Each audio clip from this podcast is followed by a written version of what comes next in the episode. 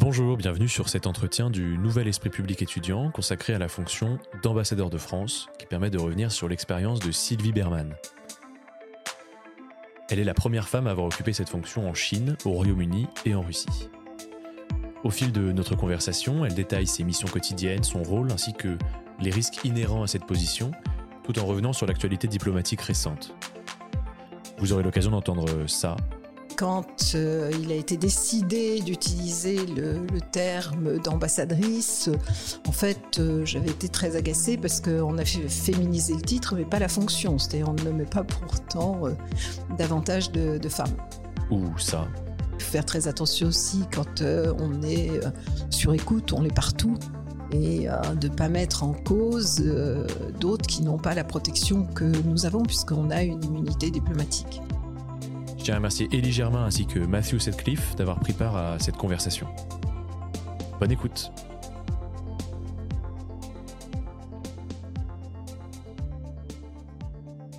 Madame l'ambassadeur, bonjour. Bonjour.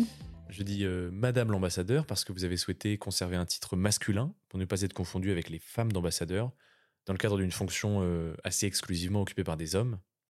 C'est par ailleurs le titre euh, de votre dernier livre, paru aux éditions Taillandier en 2022, Madame l'ambassadeur. Alors vous dites des diplomates qu'ils sont des témoins privilégiés de l'histoire, et vous en êtes le parfait exemple.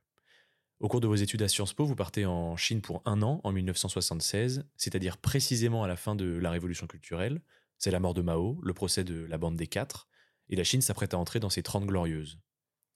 De retour à Paris et après concours, vous intégrez le Quai d'Orsay, vous vous rendez à Hong Kong, puis en URSS. Vous êtes le premier secrétaire de l'ambassade de France à Moscou à partir de 1986, c'est la perestroïka et la glasnost. Vous assistez donc aux prémices de la chute de l'URSS, c'est-à-dire à la fin de la guerre froide. Vous partez en tant que première conseillère à la mission permanente de la France auprès des Nations Unies de 1992 à 1996 à New York, alors que tout s'y joue, les opérations de maintien de la paix ont le vent en poupe, le Conseil de sécurité se réunit euh, tous les jours et on entretient un grand rêve bleu. Vous finissez par vous en éloigner pour vous investir en Europe en tant que chef du service de la politique étrangère et de sécurité commune, ou PESC, vous êtes nommé ambassadeur de France en Chine en 2011, soit un an avant l'élection de Xi Jinping. À partir de 2014, vous êtes ambassadeur au Royaume-Uni, où l'on vous promet enfin euh, un peu de calme, c'est le Brexit. Enfin, vous retournez en Russie, et c'est la guerre, déjà dans le Donbass, pas encore à Kiev. Alors dans Madame l'ambassadeur, pour commencer, vous défendez que votre rôle à l'ambassade de Chine, c'était d'analyser et d'informer. Quelles sont plus en détail les fonctions d'un ambassadeur L'ambassadeur représente le président de la République et l'ensemble des membres du gouvernement. Et à ce titre, il défend les intérêts français dans des domaines variés qui sont bon, la diplomatie, ce qui est le, cœur de métier bien sûr, mais également euh, l'économie, euh, la culture, la science, euh, dans certains pays comme c'était le cas en Russie, mais en, Chine aussi, la filière nucléaire, la filière spatiale et, et en plus on défend les les intérêts des euh, ressortissants français dans le pays.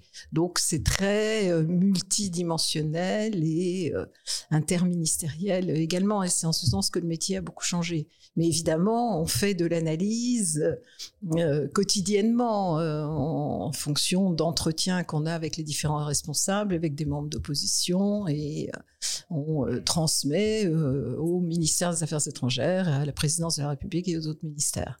L'arrière-plan à tout ce travail de diplomate en général, puis d'ambassadeur en particulier, ça reste euh, les déplacements. Est-ce que vous pourriez nous expliquer très rapidement comment sont gérées ces affectations par vous et euh, par le Quai d'Orsay? Ben, On exprime des vœux généralement en fonction de ses intérêts ou de ses compétences. Alors, euh, par exemple, pour la Chine, parce que je tenais absolument à aller en Chine, puisque c'est mes premières amours et euh, que j'avais déjà effectué de séjour, j'ai choisi de rester plus longtemps à Paris pour que euh, précisément je sois disponible au moment où le poste se libère. Si vous partez en poste à ce moment-là, que vous n'y êtes que depuis un an ou deux ans, vous ne pouvez plus euh, changer de, poste. Donc là, euh, comme j'y tenais particulièrement, j'avais euh, j'avais fait cela. J'ai eu de la chance puisque effectivement j'avais étudié le chinois et j'ai été en poste en Chine. Euh, et quand j'ai été nommée à Moscou, j'avais également été, comme vous l'avez rappelé tout à l'heure, jeune diplomate à l'ambassadeur à l'ambassade de France en Union soviétique. Vous faites ensuite un passage à Paris, notamment pour être formé au Quai d'Orsay. Et à ce moment-là, vous entendez Félicitations, messieurs, Vous gardez vous-même plus tard le titre d'ambassadeur plutôt qu'ambassadrice. Et à l'époque, les formulaires contiennent un espace pour la particule que contiennent a priori nécessairement les noms de famille. Est-ce que vous diriez que les choses ont évolué? Oui, ça a complètement changé. Le, Quai d'Orsay était très conservateur et on pensait, bon, à un moment, c'était surtout le 19e siècle que, euh, en fait, les, euh, diplomates euh, devaient avoir une fortune, une fortune personnelle pour effectuer ce, métier. C'est vrai qu'il y a beaucoup qui étaient issus de l'aristocratie. Et donc, c'est pour ça, je pense que c'est une rémanence du passé. Ça a dû disparaître assez vite, mais en tout cas, c'était encore le cas quand je suis entrée. Et il n'y avait donc pas de femmes. Il y avait une seule femme à ce moment-là qui était, je crois, en Bulgarie et euh, qu'on dénonçait comme euh, étant autoritaire, sachant qu'un homme qui a de l'autorité a de l'autorité, une femme qui a de l'autorité est autoritaire. Donc je ne peux pas en juger puisque je ne l'ai pas connue personnellement, mais en tout cas, il n'y avait pas de femme ambassadeur. Et quand il a été décidé d'utiliser le, terme d'ambassadrice, en fait, j'avais été très agacée parce qu'on a fait féminiser le titre, mais pas la fonction. C'est-à-dire, on ne nommait pas pourtant euh, davantage de, femmes. Aujourd'hui, ça a complètement changé. Euh, il y a une politique volontariste à la fois du Quai d'Orsay, de l'Élysée. C'est dans l'air du temps de euh, nommer des femmes. Mais j'ai été la première à être ambassadeur dans un pays membre permanent du Conseil de sécurité et c'était en 2000 ans, en 2011. C'était pas il y a 30 ans. Et donc maintenant, avec ambassadeur dans trois pays du Conseil de sécurité, vous êtes indétrônable a priori. ah, peut-être qu'une réussira à l'être dans les quatre autres, puisqu'on est déjà français, donc... Euh. Puisqu'on parle d'ouvrir le corps diplomatique, une réforme importante a consisté récemment à donner accès à plusieurs des emplois en administration centrale du ministère de l'Europe et des Affaires étrangères, ainsi que certains postes diplomatiques aux administrateurs de l'État. Qu'en pensez-vous? Alors, comme euh, la plupart des diplomates, je suis, sinon tous les diplomates, je ne suis pas favorable à la réforme. Je suis euh, ouverte à euh, l'ouverture, si je puis dire, du corps à d'autres, ce qui a déjà été fait. Mais je pense que c'est un métier et que ce métier s'acquiert sur le terrain au fur et à mesure et que c'est cela qui fait qu'un ambassadeur est performant. le, le Foreign Office, qui est un des meilleurs services diplomatiques au monde, avait un jour fait une réunion de brainstorming pour savoir quel était euh, le service diplomatique le plus performant en dehors de cela va sans dire. Et ils avaient euh, décidé que c'était le Quai d'Orsay, donc euh, on ne supprime pas une structure d'excellence. Très bien. Euh, et pour revenir. J'ai oublié, pardon, une chose, parce que quand j'ai décrit le métier, j'ai décrit surtout le métier en bilatéral dans une ambassade. Il y a la négociation. J'y venais très ah, précisément. Ah, pardon, alors. Ah, mais non, justement, merci. Parce qu'en tant que diplomate, donc ambassadeur, euh, vous vous êtes engagé dans des relations bilatérales, euh, mais aussi et souvent, même très souvent, dans des négociations multilatérales. Et j'aurais bien aimé que vous puissiez nous parler rapidement de, de l'organisation de ces rencontres et plus précisément des négociations à Paris, des accords pour la paix au Cambodge à la fin des années 80, au début des années 90 à quoi ça ressemble de travailler un accord pour la paix? Euh, D'abord, c'est très exaltant parce que on a l'impression effectivement de travailler pour une grande cause. C'est pas nécessairement facile. Euh, on a convoqué la réunion en 89 et on a dû la suspendre faute d'accord.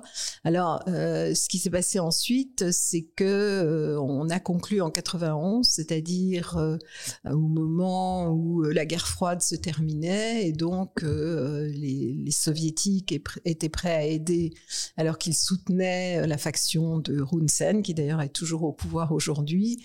les, Américains soutenaient Son San et euh, les Chinois, bien sûr, les Khmers rouges. Et sans euh, les Chinois, on n'aurait jamais eu euh, cet accord de paix. Et la France, sa chance, c'est d'être très très proche de Sihanouk pour des raisons historiques des raisons un peu personnelles aussi, puisque Sihanouk, euh, en fait, euh, était euh, réfugié à Pékin. Et à l'époque, moi, j'étais jeune diplomate, mais j'accompagnais l'ambassadeur au numéro 2 chez Norodom Sihanouk. Et tout s'est fait autour de lui, parce que c'était la seule personnalité incontestable au Cambodge. Donc, ça a été d'abord un mois de négociation à Paris, qui, sur les différents sujets, hein, politiques, humanitaires et autres, qui n'ont malheureusement pas abouti. Mais ensuite, on a poursuivi dans un cadre onusien des réunions des cinq membres permanents du Conseil de sécurité, et puis ensuite avec les factions et puis les délégations qui étaient à l'origine membres de la, de la conférence. On a créé une grosse opération de maintien de la paix qui était multidimensionnelle, qui couvrait tout, y compris les droits de l'homme. C'était une des plus belles opérations. Mais euh, par la suite, d'autres pays ont demandé l'équivalent, mais évidemment, c'était euh, une opération qui a eu un coût euh, très important, mais c'était quand même un, un, modèle. Justement, vous détaillez dans Madame l'ambassadeur votre griserie à l'occasion de la négociation de cet accord en tant que sous-directrice. Plus tard, vous relatez vos voyages chaque week-end en URSS, sous couvert d'un certain anonymat. Au contraire, une fois ambassadeur, le ministre vous fait remonter des entretiens qu'il juge douteux, que vous auriez eu avec des figures euh, contestées, controversées du régime chinois. Puis en Angleterre, vous êtes prise pour cible par le Daily Mail pour être un peu trop amatrice de champagne, ce qui était faux. Est-ce qu'on n'a pas plus d'aisance à se mouvoir et plus de proximité avec les dossiers, peut-être plus de satisfaction en début de carrière qui se perdrait un peu une fois ambassadeur?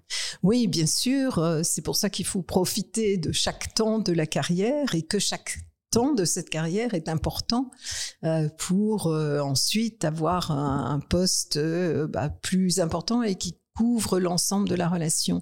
Parce que c'est très intéressant d'être jeune diplomate, vous avez votre dossier, vous avez une forme de liberté, mais en même temps, vous n'avez pas la vision globale du pays, alors que vous l'avez quand vous êtes ambassadeur. Et ce qui est intéressant, c'est que vous pouvez rencontrer tout le monde, c'est-à-dire vous rencontrez aussi bien euh, les hautes personnalités politiques que euh, des euh, grands chefs d'entreprise, des écrivains, des artistes. Et c'est ça qui, qui est intéressant aussi. Là, pour les personnalité euh, d'opposition, c'est aussi parce que euh, j'en avais rencontré euh, plusieurs à la suite, hein, mais parce que, et dont en particulier Ai Weiwei, qui aujourd'hui est exilé en Allemagne, mais c'est aussi parce que c'était après le 14 juillet qu'on n'avait plus de visite ministérielle et que j'avais davantage de temps. Mais effectivement, les autorités chinoises n'avaient pas beaucoup aimé. Vous ne prépariez pas un coup d'État? Puisqu'on parle de relations, est-ce qu'il n'est pas difficile d'en nouer euh, dans des pays aussi sensibles? Notamment quand vous êtes en poste euh, dans les années 80 à Pékin, vous écrivez dans La Chine en eau profonde que vous êtes loin de tout, mais vous parvenez à vous faire une amie euh, locale que vous allez voir un soir, ce qui entraîne sa détention. Alors comment gérer ces relations? Non, c'est effectivement très difficile, mais je l'avais vu pendant euh, déjà deux ans. Bon, à l'époque, elle était en couple, après, elle a, elle a divorcé.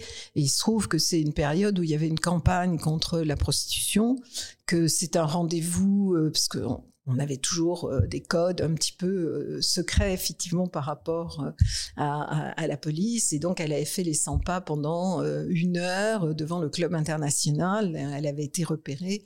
Et c'est la raison pour laquelle quand elle est montée dans la voiture ils ont bloqué la voiture et ils ont vu que plus tard que j'étais une femme, puis, moi, avec tout ce brouhaha, puis j'étais très inquiète pour elle, je n'avais pas entendu qu'ils avaient dit à un moment, laissez, laissez la partir, c'est une femme.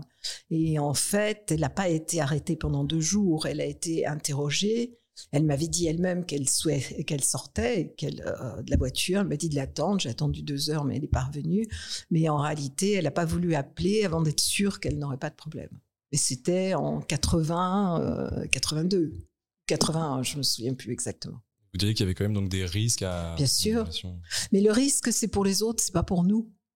C'est euh, c'est là qu'il faut faire très attention. Il faut faire très attention aussi quand euh, on est euh, sur écoute, on est partout et de ne pas mettre en cause d'autres qui n'ont pas la protection que nous avons puisqu'on a une immunité diplomatique.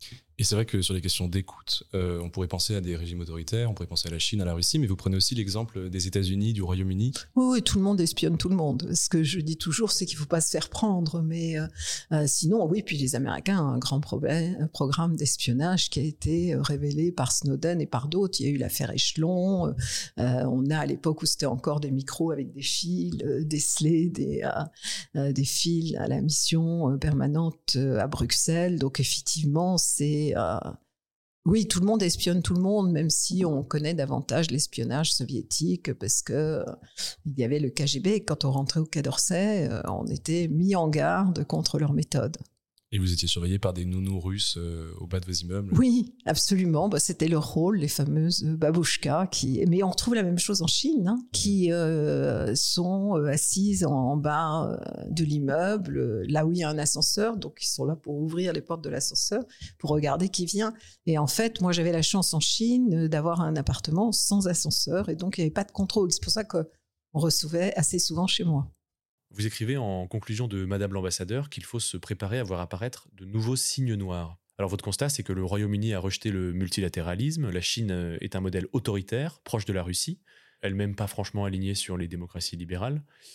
Euh, ces démocraties patinent, vous écrivez que le 11 août 2006 est une des dernières dates à laquelle l'ONU a véritablement joué son rôle euh, de rétablissement de la paix au Liban. Alors qu'est-ce que ça implique pour les diplomates? Comment évolue leur rôle du temps de paix au temps de guerre? Autrement dit, est-ce qu'ils n'investissent pas une autre importance d'une certaine manière? Oui, euh, bien sûr. D'abord parce que effectivement, euh, il y a cet exemple de l'accord de paix euh, du Cambodge, même si c'est plus difficile aujourd'hui. quand j'ai pris ma retraite officiellement du Quai d'Orsay après avoir été en poste à Moscou, on m'a confié le poste de coordinateur du groupe politique de l'OSCE pour négocier avec les Russes, les Ukrainiens et les séparatistes. Et c'est une négociation qui était plus difficile qu'avec les Khmer rouges parce que le temps de oh, la négociation d'un accord n'était pas véritablement venu.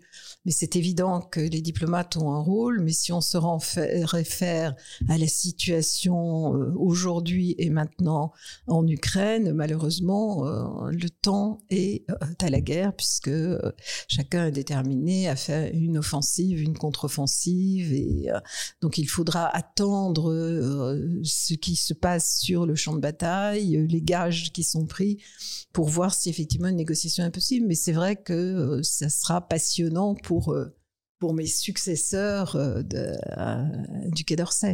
Et juste avant le déclenchement de la guerre en Ukraine, tout le monde avait été un peu surpris, et vous-même, qui jouiez un rôle pour le groupe de Minsk, est-ce que pourtant vous n'approchiez pas d'un accord? Est-ce que vous ne diriez pas que les discussions étaient relativement productives? Alors non, on n'approchait pas d'un accord, mais on, on était non. Je pensais que c'était une mission impossible parce que en réalité, le but était euh, la réintégration du Donbass dans euh, l'Ukraine, mais avec un statut spécial. Et euh, je pense que bon, les les Russes voulaient une autonomie assez large pour ce territoire. Et du côté ukrainien, ils considéraient que c'était le résultat d'un accord de capitulation puisqu'en 2014-2015, euh, militairement, ils n'existaient pas, ils étaient en train de, perdre, et donc ils n'étaient pas euh, chauds non plus pour la mise en œuvre d'un tel accord qui aurait donné trop de poids à euh, ces territoires et par voie de conséquence à la Chine. Non, je ne pensais pas qu'on aurait un accord. En revanche, euh, il y avait une discussion sur un cessez-le-feu, parce qu'il y a déjà eu des cessez-le-feu euh, pour des périodes très longues, hein, plus d'un an, avec très peu de violations. La dernière année même, en 2021, il y a eu des violations, mais il y a eu au total, bon, 40 morts d'un côté, enfin, une vingtaine de, chaque côté, on ne peut pas parler de, véritable guerre. Et le, conseiller de euh, Volodymyr Zelensky, euh, Yermak, et le conseiller de, de Poutine, Kozak, s'étaient téléphonés pour se mettre d'accord sur une relance de ce cessez-le-feu. Et parallèlement, comme euh, il y avait des missions des, des Sherpas français et allemands à Moscou et à Kiev, qu'on attendait le résultat de la visite euh, d'Emmanuel Macron, mais je crois que c'est la raison pour laquelle les deux dernières séances du groupe de Minsk, la dernière étant quand même le 8 février, c'est-à-dire euh, moins de 15 jours avant la guerre, bah, finalement avaient été plus constructives que, que d'autres euh, dans les mois qui précédaient où ça bloquait totalement. Donc on n'était pas euh, en tout cas euh, avec ces négociateurs qui ne devaient pas être au courant dans cette logique de guerre. Je pense que ça a été pris dans un cercle très restreint par euh, Vladimir Poutine et que les autres n'étaient pas, n'étaient pas au courant à ce moment-là. Merci beaucoup. Je vous propose qu'on passe à une deuxième partie de cet entretien avec Élie Germain qui va vous poser quelques questions d'actualité. Le président Poutine disait que l'OTAN a pour ambition de faire disparaître la Russie et se sert de l'Ukraine comme une marionnette. C'est pourquoi il a lancé cette opération spéciale, entre guillemets, pour aider les Ukrainiens à se libérer. Comment explique-t-on cette justification de la part du président russe?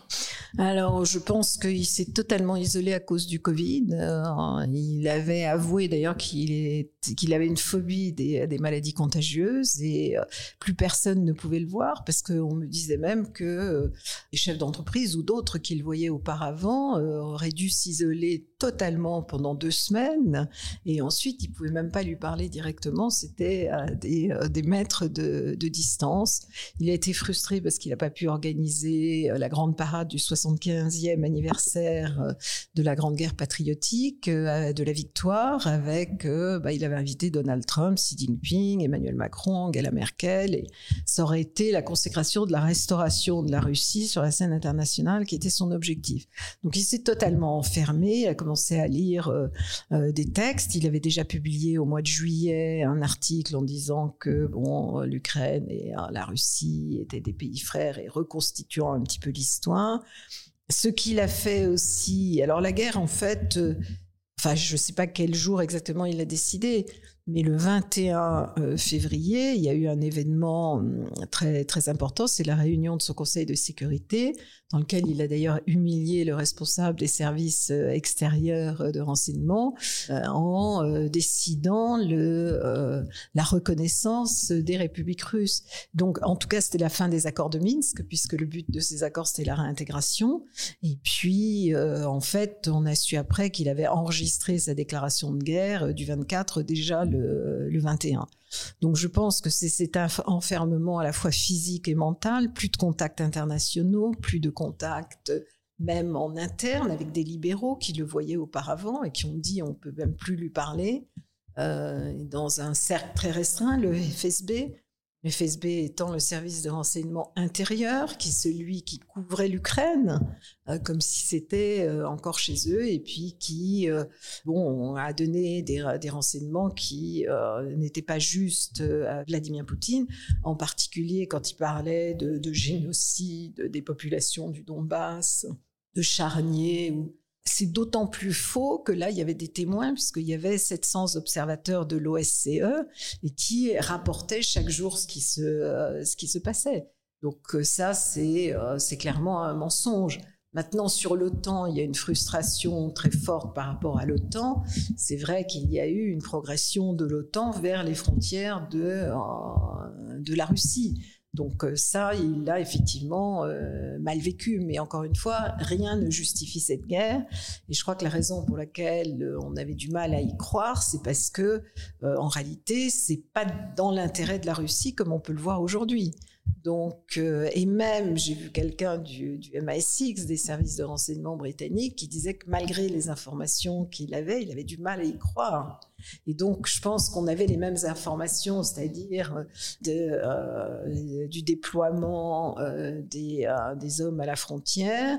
Mais ça ne voulait pas dire qu'ils allaient envahir, d'abord parce qu'ils l'ont nié jusqu'à la dernière minute et que les Ukrainiens, puisque moi j'y étais trois semaines avant et que j'ai vu l'entourage de Zelensky, disait mais bien évidemment que non, il va pas y avoir de euh, d'invasion massive de euh, l'Ukraine et à Kiev, ça paraissait tellement aberrant. Donc ils se sont dit peut-être au Donbass, mais on a déjà connu ça. Donc c'est aussi pour ça que c'était difficile euh, d'y croire. Et puis bon, les termes de dénazification, de bon démilitarisation à la limite on peut comprendre, mais dénazification ça n'a pas de sens. Vous racontez d'ailleurs comment les pays de l'Est se sont opposés au plan de Javier Solana pour établir des relations avec la Russie. Et vous aviez écrit Ce n'est pas l'ostracisme qui conduit à plus de sécurité. Est-ce que cela, du coup, conduit à plus de danger ah moi, je pense que effectivement, le, fait qu'il n'y ait pas eu de véritable relation euh, entre l'Europe et euh, euh, la Russie a contribué à l'augmentation de la méfiance, de l'hostilité. Et encore une fois, ce qui avait été proposé par Javier Solana, c'était pas un plan de paix avec la Russie, c'était simplement une stratégie qui permettait de tenir compte, de donner nos préoccupations de sécurité. C'était un modus vivendi avec euh, la Russie et qui a été rejeté. Je veux dire, ce qui était rejeté, c'était le fait même d'avoir des relations avec euh, la Russie.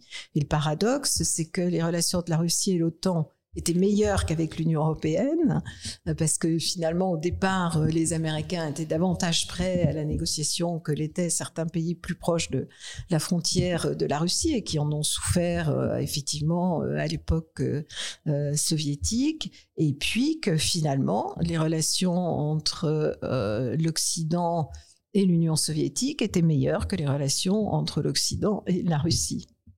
La Russie est apparue assez résiliente face au volet de sanctions accélérées depuis l'affaire Skripal et exacerbées par la guerre en Ukraine. Comment l'expliquer? Est-ce que nos mesures contemporaines sont tout autant vouées à l'échec? Mais le problème des, des sanctions, c'est que au départ, c'est prévu par les Nations Unies comme un outil pour amener à la table des négociations. Et là, on s'est fait des illusions, par exemple en sanctionnant les oligarques, pensant qu'ils euh, iraient voir Poutine en lui expliquant que ça leur portait tort et qu'il fallait changer de politique. Les oligarques, ils sont au service de Poutine, et d'ailleurs, il est très critique des oligarques parce qu'ils trouvaient qu'ils étaient trop impliqués à l'Ouest, avaient trop de, de, villas, de yachts et qu'ils auraient mieux fait d'investir en Russie, ce qu'ils leur avaient déjà demandé. Donc c'est aussi une des raisons pour lesquelles ces sanctions n'ont pas été efficaces. Euh, on avait déjà pris des sanctions euh, après l'annexion de la Crimée dans le domaine agricole mais ça a permis aux Russes de construire un secteur agroalimentaire extrêmement performant et euh, qui est aujourd'hui exportateur. Et par ailleurs, s'il y avait une baisse du niveau de vie euh, en Russie depuis 2012-2014, en revanche, il y avait accumulation de réserves, euh, comme on, l'a su, puisque d'ailleurs la moitié des réserves ont été gelées en Occident, mais il y avait 600 milliards de, de réserves, c'est-à-dire trois ans d'exportation ce qui est rarissime, et, euh, il n'y avait pas de... Euh, et le pays n'était pas du tout endetté. Et donc, ça explique la raison pour laquelle il a été si résilient et toujours résilient. En plus, des sanctions sur le, euh, sur le gaz, le pétrole, a augmenté le prix et, du coup, ils ont eu davantage de ressources. En revanche, ce qui a mieux fonctionné, c'est les sanctions euh, sur les produits euh, de haute technologie, sur euh, les semi-conducteurs et tout ça qui participe à l'effort de guerre et qui effectivement a un effet sur l'économie russe, de, sur l'aviation, euh, sur le secteur automobile. Et par exemple, les avions, ils sont obligés de cannibaliser euh, les, avions qu'ils ont pour euh, utiliser les pièces de rechange pour des, avions militaires ou même pour des avions civils. Donc ce type de sanctions a fonctionné, d'autres beaucoup moins. Mais c'est sur le long terme, c'est-à-dire ça ne pouvait pas empêcher la guerre euh, ça, c'est clair. Ça va affaiblir la Russie, mais euh, est-ce que ça affectera vraiment l'effort de guerre? Quand vous avez un dirigeant qui est déterminé, ce n'est pas sûr. La guerre menée par la Russie en Ukraine est, d'après la Charte des Nations Unies, illégale. Mais alors comment négocier avec un acteur qui ne joue pas en respectant les règles? Mais ça va être très euh, très difficile parce que effectivement de toute façon il y aura une perte de confiance très claire en lui parce qu'il a menti. Il a dit euh, clairement à Emmanuel Macron, Olaf Scholz, qu'il n'interviendrait pas. Et quelques jours après, donc, euh, il a envahi euh, l'Ukraine. Donc, c'est extrêmement difficile. maintenant, quand vous négociez, vous négociez avec votre adversaire, vous négociez pas avec votre ami. Donc, la Russie ne va pas disparaître de la surface du globe. Je pense que bon, elle va continuer à partager des milliers de kilomètres avec euh, des pays européens et que euh, l'intérêt n'est pas de l'enfermer et d'avoir un pays euh, revanchiste et qui en plus tournera en boucle. On voit les effets de la propagande aujourd'hui parce qu'ils ont fermé tous les médias indépendants. Si on coupe absolument tous les aspects, tous les accès à l'information ou à d'autres pays qui peuvent plus voyager, euh, on va créer une situation bien pire pour, euh, pour l'avenir. Donc euh, oui, il faudra négocier avec lui si le moment, enfin quand le moment sera venu et si c'est nécessaire. Et bien évidemment, c'est pas à nous de décider qui, qui est au pouvoir ou à essayer de faire du régime change. Ça n'a pas beaucoup réussi aux Occidentaux quand ils l'ont tenté. Une dernière question. Avant le 24 février, l'idée d'une invasion de la Russie en Ukraine paraissait pour beaucoup improbable. elle s'est produite. On pourrait alors penser la même chose sur le continent asiatique avec la Chine. Est-ce que la Chine pourrait être tentée d'imiter le Kremlin et d'envahir Taïwan? Oui, donc c'est légitime que la, question se pose euh, effectivement. Je pense que les Chinois vont étudier le résultat de cette intervention. Pour le moment, il est très négatif pour euh, pour pardon pour la Russie parce que ça a coupé les relations avec l'Occident et que la Chine est beaucoup plus impliquée sur le plan économique que ne l'était euh, la Russie. Donc ça aurait des conséquences beaucoup plus fortes pour elle. Donc euh, là, elle aura déjà noté l'intervention américaine alors que c'était pas sûr après euh, l'échec à Kaboul et le désir de retirer euh, toutes les forces d'Europe. Joe Biden a dit qu'il interviendrait si Taïwan était envahi. En même temps, Trump avait dit l'inverse. Hein. Il avait montré sur un globe euh, la, Chine, le Taïwan et les États-Unis en disant voyez où ils sont et où on est, donc on n'interviendra pas. Joe Biden dit autre chose et il montre que bon, il est prêt à intervenir parce qu'il a envoyé des armes à l'Ukraine, mais l'Ukraine c'était 44 millions d'habitants et euh, Taïwan c'est 23 millions d'habitants contre euh, 1 milliard 400 millions. Donc ce n'est pas du tout la même chose. Mais euh, comme précisément on s'était dit que la Russie n'interviendrait pas, on pensait à l'époque que Taïwan trouverait une solution plus imaginative qu'une invasion militaire. Mais maintenant, on n'en sait rien. Et puis en plus, la tendance américaine, c'est pour dissuader de euh, non seulement renforcer Taïwan, ce qu'on peut comprendre, et la défense de Taïwan, mais en ajoutant dans euh, euh, un peu ce qui est considéré à Pékin comme des provocations, comme la visite de Nancy Pelosi, son successeur, qui est en cours de Kevin McCarthy, en cours de discussion, les ventes d'armes, bon, en plus évidemment tout ce, cet embargo euh, sur euh, euh, la, technologie et les, semi-conducteurs. Donc on ne peut on ne peut rien dire aujourd'hui, on, ne sait pas. Mais encore une fois, la Chine attendra le résultat de la guerre pour pour prendre des, des décisions et on ne sait pas comment la guerre se terminera.